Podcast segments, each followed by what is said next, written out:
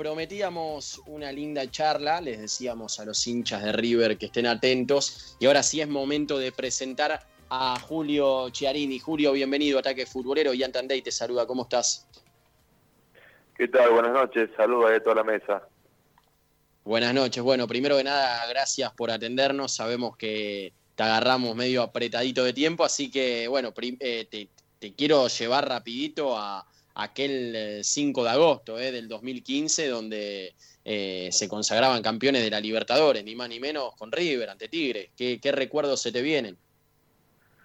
Sí, vi varias fotos que subieron ¿no? y bueno, un poco de, por ahí de tristeza, ¿no? De, de ya no ser parte de lo que es el mundo de River, de, que haya pasado ya bastante tiempo, y bueno, lo lindo que por ahí recordar esos lindos momentos que uno vivió, eh, se vienen muchas imágenes a la mente y bueno, eh, siempre todos los años cuando cuando pasa esto, como que eh, es un día que, que se pone a recordar cosas, se pone a ver videos porque siempre es bueno y, y siempre es bueno darse cuenta también de, de dónde estuvo uno, de lo que vivió, así que contento.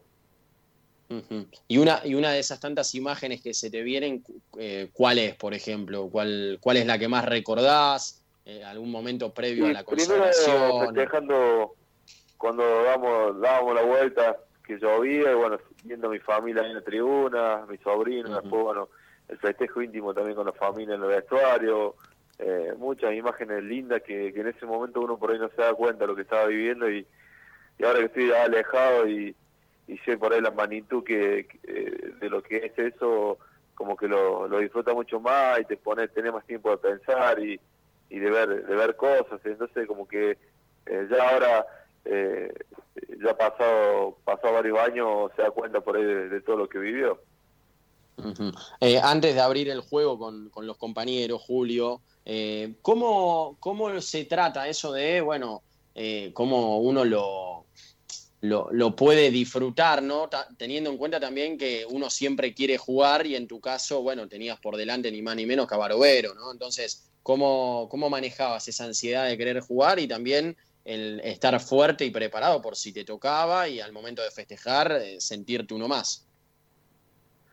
Sí, era consciente de que, de que con Baró a mí iba a ser imposible por todo lo que él daba, pero sí sabía que habiendo tantas copas y todo iba a tener oportunidad de jugar y jugué, gracias a Dios, jugué 20 partidos como de titular y bueno, eh, eh, tuve la posibilidad por ahí de jugar y bueno, tuve partidos buenos, partidos malos, pero bueno, eh, estuve siempre a la altura, estuve siempre preparado para, para cuando me tocara, estaba bien entrenado, obvio que el arquero cuando pierde continuidad se le complica mucho y bueno, un arquero suplente teniendo a Barovero titulares, sabía que los partidos que tenía los tenía que aprovechar porque no sabía cuándo iba a volver a tener la revancha eh, un montón de cosas en la cabeza de uno. Estar en un equipo como River, estar en un arco como River, pero bueno, eh, siempre fui un gran profesional, eh, nunca me lesioné, siempre estuve a la altura, me entrenaba como nadie y, bueno, eh, por él la, eh, no se me dio las cosas como quería, quería ser el arquero titular de River y bueno, no lo pude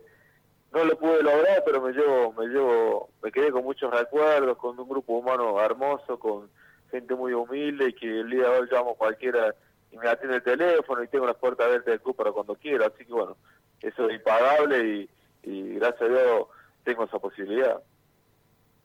Julio, buenas noches. Germán Fleitas te saluda. Te quiero preguntar más que nada por, eh, por lo que estás haciendo hoy, si no tengo eh, mal el dato, estás con el tema de representación de, jugadores, eh, cómo lo estás llevando ahora en, estos tiempos de cuarentena, eh, y bueno, y en sí, ¿cómo, ¿cómo te está yendo con ese proyecto que empezaste hace muy poco? No, mira, el tema jugadores siempre le doy hermano a algún pibe si quiere probar, le consigo el contacto, la verdad no estoy metido 100%. Sí, eh, levanto el teléfono, si tengo que darle la mano a alguien, llamo y no tengo problema. No estoy enfocado en eso, estoy con otro trabajo eh, eh, de mayorista, bueno, de mueble acá el corro, y estoy laburando full y hoy me tuve que bajar junto a, a mi otro socio bajar dos camiones completos de muebles, entonces estoy, estoy logrando, estoy destruido, destruido, pero me gusta, estoy en algo nuevo, con gente que ya que ya conocí el rubro y bueno, metiéndome de poquito y tratando de, tener la cabeza ocupada. Julio, buenas noches también. Acá Mauro Cosenza te saluda. Eh, y preguntarte también si te picó ahora en la cuarentena este, volver a, entrenar, ¿no? Volver a, jugar un poquito con la redonda. No sé si es cierto que estuviste conversando con, otro gran arquero cordobés, ¿no? Como, como Carlos Olave, ¿no? Y con un compañero tuyo, este, Loco Carranza, ¿no? Un compañero de instituto. Este, ¿Te dieron ganas de, volver a, atajar, de volver a, a los tres palos?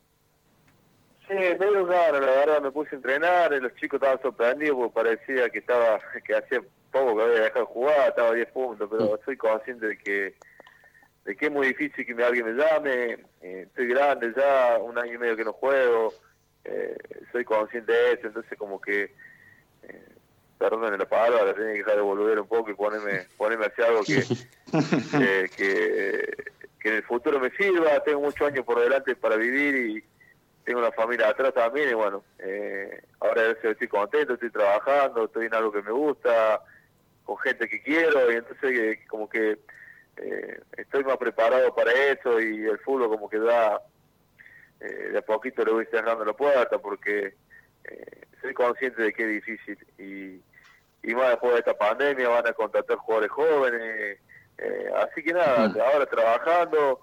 Eh, y nada, creciendo día a día, buscando cosas para hacer y la verdad que estoy contento. Pero bueno, sí, me estaba entrenando, me entrené con el loco, eh, me gusta aparte entrenarme, me encanta entrenarme, así que cuando tengo la oportunidad de entrenar, entreno, pero por el momento trabajando todo el día prácticamente. Claro, y, y también eh, puede ser que estuviste un poco enojado con el, con el fútbol, digamos, con el ambiente, con el entorno por diferentes cosas y, por eso estuviste un tiempo, bueno, luego de tu, luego de tu retiro, ¿no? Alejado de, del fútbol, digamos, de sin mirarlo, como, como desconectado, digamos, de ese lado.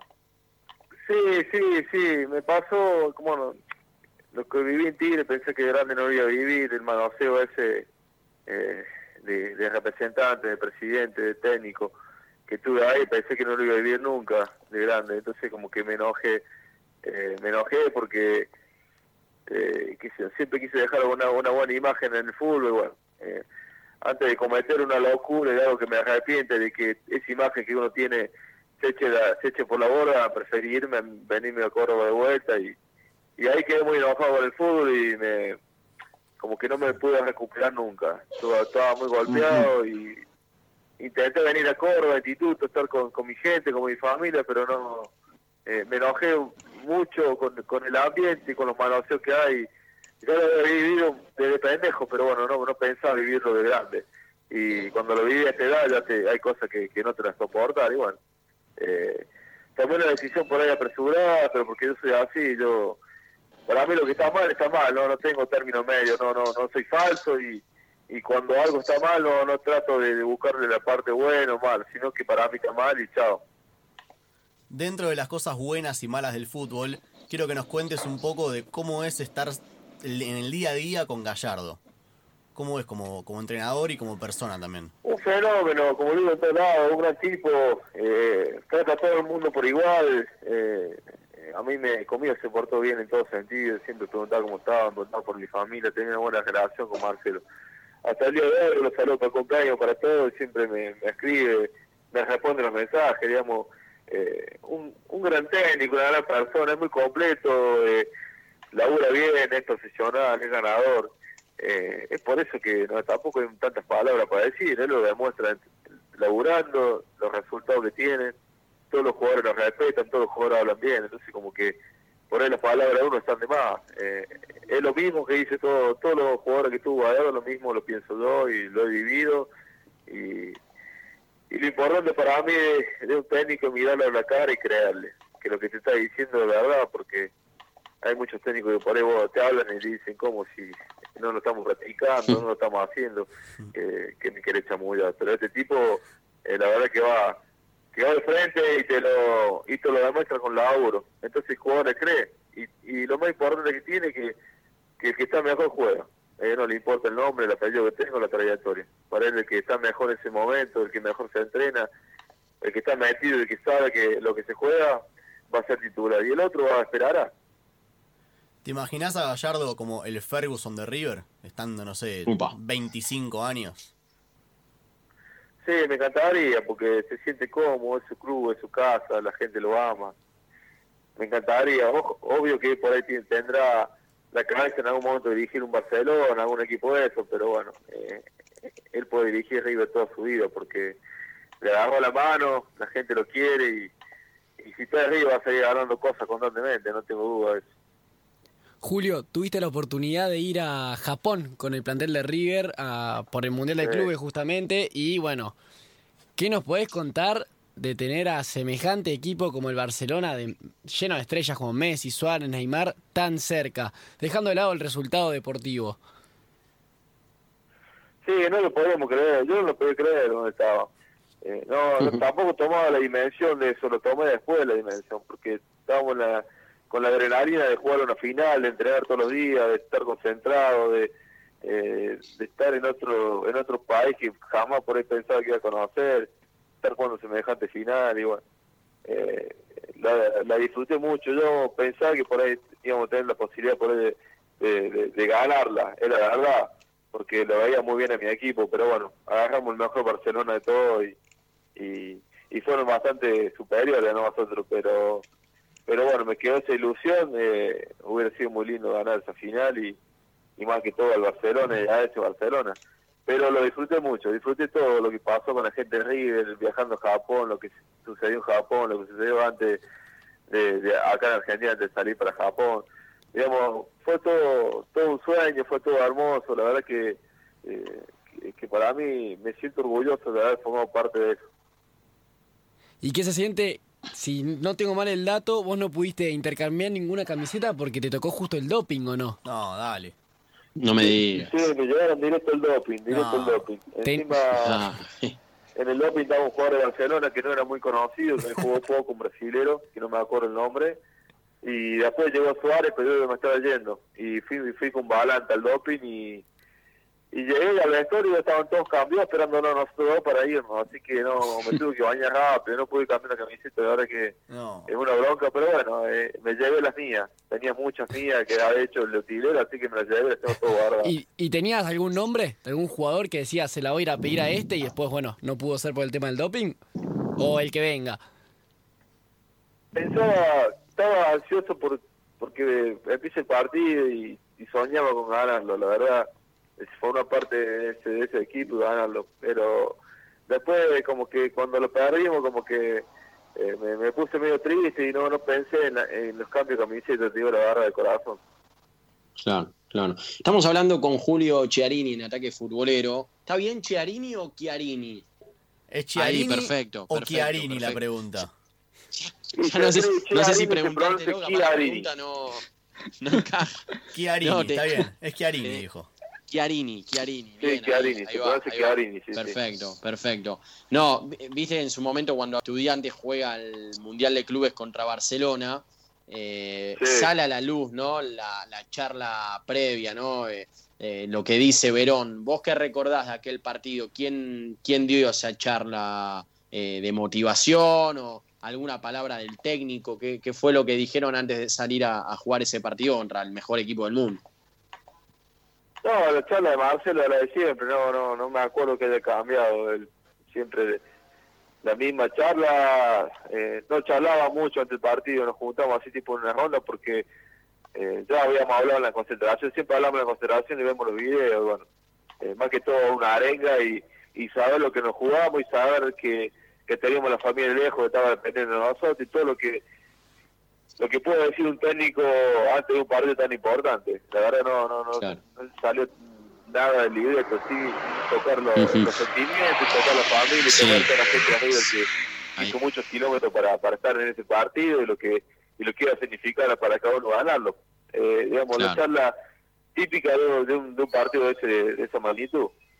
Estupendo, estupendo. Antes dijiste lo que te pasó en Tigre, ¿no? Y capaz desde el lado del periodismo, bueno, tenemos entendido algo de, de una lesión que, que te recomendaban operarte, por lo que se sabe vos no quisiste, pero en todo ese manoseo, ¿qué, qué, fue lo que viviste eh, en ese tiempo en Tigre que tanto te dolió? No, me quisieron, me, me, hicieron contrato, me quedé contrato por dos años, después terminé haciendo por uno, siendo el arquero titular y de, ser el arquero titular pasé ni a, ni a entrenar, porque se lo ocurrió al presidente del cuerpo técnico en ese momento eh, querer mandarme a pegar un, un dedo donde los arqueros casi siempre tienen los dedos rotos y puede jugar tranquilamente y nadie me aconsejaba operarme. Y bueno, ¿Quién era el presidente y el técnico, Julio? Eh, Ledesma, el presidente que está ahora, Melaraña. Y bueno, eh, cosas que pasan, viste, que no van de frente, eh, cosas sucias del fútbol y bueno, quería traer otro arquero también y, y, y buscaban el hueco para, o la excusa para poder eh, eh, hacerme un lado a mí, de, ya hacía dos meses que me han hecho un contrato nuevo. Pero bueno, eh, qué sé yo, son cosas que pasan en, en el fútbol, la calentura mía, simplemente porque no te van de frente, porque no te van con la verdad. Eh, pero bueno, ya pasó, yo estoy, estoy, tranquilo haciendo otras cosas, disfrutando de otras cosas, y bueno, eso quedará quedará para, para el recuerdo y para el archivo. Eh, gracias a Dios dejé bueno, buenos compañeros del Tigre, en Tigre, toda la gente de utilería, toda la gente que trabajaba, la verdad que unos genios, un hermoso club, pero bueno, no me pude ir de la mejor manera. Julio, llevándote a tus comienzos en Cambaceres, ¿qué recuerdos tenés, no? Vos que viniste desde Córdoba a Buenos Aires, a ese club oriundo de, La Plata, ¿qué recuerdos tenés de, Cambaceres? Y preguntarte también, eh, si no recuerdo mal, Lucas Prato estuvo más o menos en ese tiempo, ¿llegaste a compartir algo? No, no, con Luquita no, no, no, no lindo Cambaceres, hermoso porque era una experiencia nueva, ahí debuté yo en primera, me acuerdo contra Atlanta, eh, la verdad la, la, pasé la pasé bien la pasé bien y, jugué pude jugar bastante. Había grandes jugadores en ese momento estaba el Sopa Aguilar el Catán.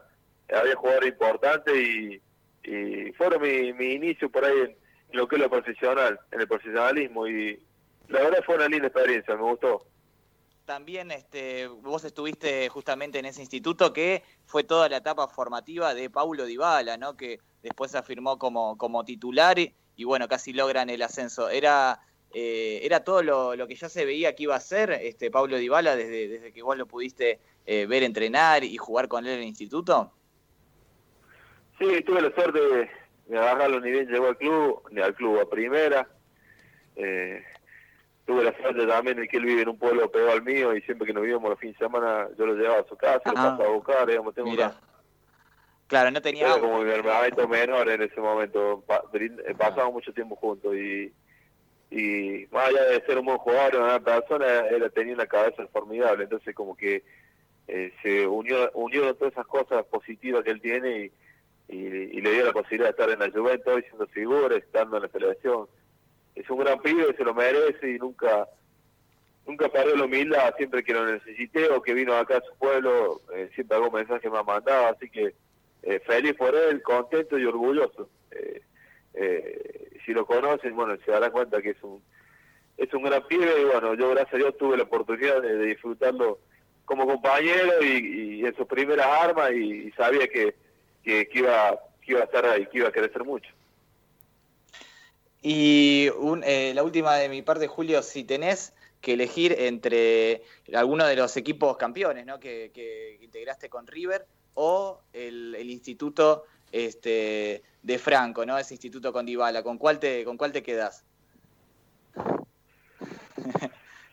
me quedaría con el instituto de Dybala porque fue el que me dio la posibilidad y que me dio un nombre eh, dentro del fútbol, porque antes de eso no me conocía nadie. Y, y soy un, afortunado y, y tengo un orgullo muy grande por lo que viví en River, por la gente de River, por el trato hacia mí. Eh, por esa por porque ese grupo me, mostró humildad jugadores que, que estaban salvados con el 90 que habían ganado todo y, y yo venía en la ciudad de B y siempre me abrieron las puertas me trataron bien y me trataron como uno más y me respetaron así que eh, no, no puedo quedarme con ninguno pero bueno yo por instituto tengo un cariño especial porque me dio la posibilidad de, ser conocido y, donde viví atajando mis mejores momentos en River sí tuve tuve hermosos momentos pero no desde de ser el arquero titular o por ahí de, ser un referente, sino que apoyando de afuera. Así que son dos cosas diferentes, pero son dos cosas que me quedan para, para toda la vida y, y, para mis recuerdos al día de mañana. Julio, tuviste dos grandes partidos contra River con la camiseta de instituto cuando River estaba en la B. Y en ese plantel de River jugaban Ponce y Maidana, que después fueron compañeros tuyos. Ellos te les comentaban a ustedes cómo era vivir durante, eh, estar en esa etapa en River del descenso con toda la presión que sufrían y, y, tenían. ¿O no les comentaban sobre eso? Sí, sí, yo fui compañero de todo, de y bueno, y también me contaba lo que lo que había sido, Maidana, bueno, vivió, lo vivió más de cerca, igual que Funes Mori. Eh, sí, le pregunté esa noche, bueno, lo que había pasado, bueno, me contaron el estadio, se quedaron hasta aquí eh, hora, pero bueno, son chicos fuertes, eh, debe haber sido un golpe durísimo. No, no, no han querido ni salir a la calle por, no sé, un tiempo largo, pero se quedaron en el club y los revirtieron, los revirtieron y hoy son ídolos. La verdad que que hay que irse de descenso con un club como River y después revertir todo eso y que y, ser ídolo y ganar todo lo que ganó después. Así que, nada, no, no, no, tocaba, no se tocaba mucho tema, se tocaba decir, el dar vuelta a las cosas, volver a ser el River que, que soy, eh, estar en los grandes planos y, y nada, pensaba simplemente, simplemente en eso, porque más allá del descenso siempre fueron tipo ganadores y lo han demostrado. Julio, para ir cerrando y agradeciéndote el tiempo nuevamente, eh, antes decías que, bueno, que estás con un emprendimiento, entiendo que es tuyo. Eh, ¿Era algo que tenías pendiente, esto del, de, meterte en todo el tema de los muebles y demás? ¿O se dio, se dio de repente, inesperadamente? Se dio porque yo iba a comprar un mueble en un lugar, me, me hice muy amigo de uno de los dueños, después apareció otro del dueño de él en su momento era el jefe y me hice muy amigo, eh, café va, café viene, me, me metieron en la sociedad y así, y así apareció todo. Me gustó la idea, necesitaba hacer algo, necesitaba tener mi tiempo ocupado y fue así nomás de la nada. Lo que sí, eh, tiene que trabajar, eh, ¿viste? Y, uno por ahí siempre jugó al fútbol, pero bueno, me, me gusta, me mantiene ocupado y, y, la verdad que, que, es lo que quedaría. Hay que tengo muchos años por delante para vivir y bueno, quiero darle un bienestar a, a mi hija, a mi familia y bueno, no queda otra que, que la, es la única forma elaborando. Claro, pero ¿es, una necesidad económica o es más que nada por el lado de eh, esto de tener la cabeza ocupada y laburar sabiendo que sos joven? No, no, porque el fútbol me ha, me ha dado la posibilidad de poder eh, de meterme en esta sociedad, de tener una plata guardada y, y por ahí poder introducirme y, abrirme las puertas. Eh, pero sí, eh, quiero seguir viviendo como me gusta vivir, me gusta vivir bien, me gusta tener mis cosas, que mi hija tenga sus cosas. Entonces, eh, me quedan muchos años por delante y, y, más allá por ahí de lo que uno hizo en el fútbol, a eso hay que, hay que, hay que seguir generando y, y haciendo cosas para, para poder vivir bien y vivir tranquilo.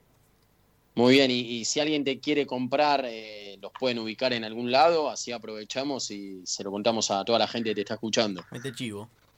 Eh, sí, son eh, más que todo se venden venda por internet, son muebles prearmados que se venden eh, por internet y sí, la única Geoconda BMB corta, BM SRL. Bien, buenísimo. Eso tienen web y les pueden comprar por ahí lo puede comprar por ahí, sí, sí, la verdad tenemos, tenemos todo y, mucho importado, así que contento. Qué bien, qué bien. Bueno, bueno, felicitaciones Julio y ojalá te vaya muy bien. ¿eh? Lo mejor para vos, gracias por, por el tiempo eh, nuevamente y bueno, eh, seguramente más adelante volveremos a molestarte para hablar capaz un poco más del fútbol que se nos viene. ¿eh? Un abrazo. Dale, loco, gracias por la buena onda y saludos a toda la mesa. Un abrazo grande. Chau, chau, un abrazo. Bien, ahí pasó Julio Chiarini, eh, de pasado en River, campeón de la Libertadores del 2015. Eh, bueno, pasado en instituto y actualmente en otro rubro, pero muy feliz por lo que él cuenta.